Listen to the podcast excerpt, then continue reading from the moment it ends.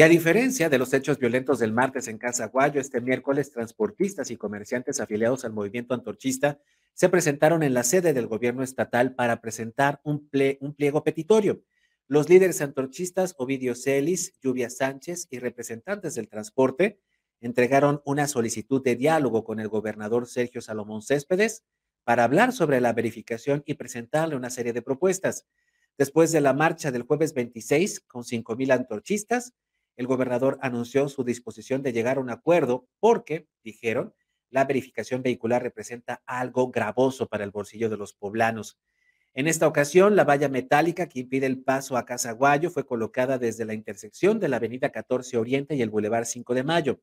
Atrás de las vallas, un grupo de policías impidió el paso. Sin embargo, minutos después, se les permitió entrar a la sede gubernamental para entregar la petición. En este pliego, los antorchistas solicitan la verificación gratuita, la condonación del pago, del pago antes de la verificación, así como la entrega del subsidio para las unidades que desde hace dos años pues eh, no llega, a pesar de que permanecen los descuentos para estudiantes y personas de la tercera edad. De no recibir una respuesta, los transportistas y comerciantes afiliados a Antorcha volverán a manifestarse este viernes en el Congreso del Estado. Reiteraron de manera pacífica para que entonces el programa de verificación vehicular sea gratuito. Aquí el anuncio que realizaron a través de una rueda de prensa.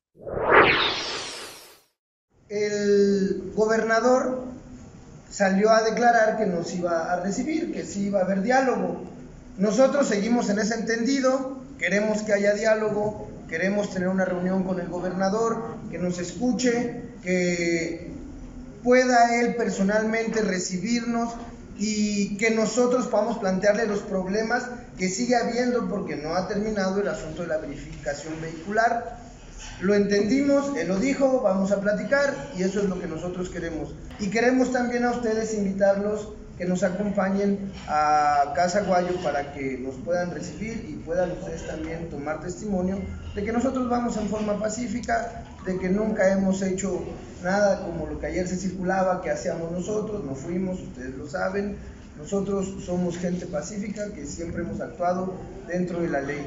Entonces, ese es el día de hoy y si no nos reciben, pues el día viernes volveremos a manifestarnos en el Congreso, en el Gallito, otra vez alrededor de 5 mil personas, pues para que seamos escuchados. Creemos que es una demanda justa. En la lista de demandas que nosotros le pedimos al gobierno del estado sean tomadas en cuenta es la verificación gratuita, directamente que compete a la Secretaría de Medio Ambiente y es ¿Qué estamos pidiendo? La revisión para la condonación del pago de todos los trámites para poder verificar en los centros autorizados por la autoridad. Creo que todos los que ya han asistido a tratar de verificar, pues hay una lista de pagos y de cosas que tú tienes que cubrir antes de ir a verificar. Entre una de ellas, pues están las multas grandísimas. O sea, si tú debes 20 mil pesos, en ese momento no puedes verificar Particularmente en el transporte pasa algo. El gobierno del estado, desde pues que entró el, el gobernador, desde que entró este partido, no tenemos placas del color que el gobierno del estado pues dijo, ¿no? De color vino. Nos obligaron a quitar las placas azules y ahora tenemos placas color vino. Tenemos entre comillas. ¿Por qué? Porque con todos los cambios de secretarios que ha habido en la Secretaría de Transportes, los trámites no se han podido concluir desde hace cuatro años.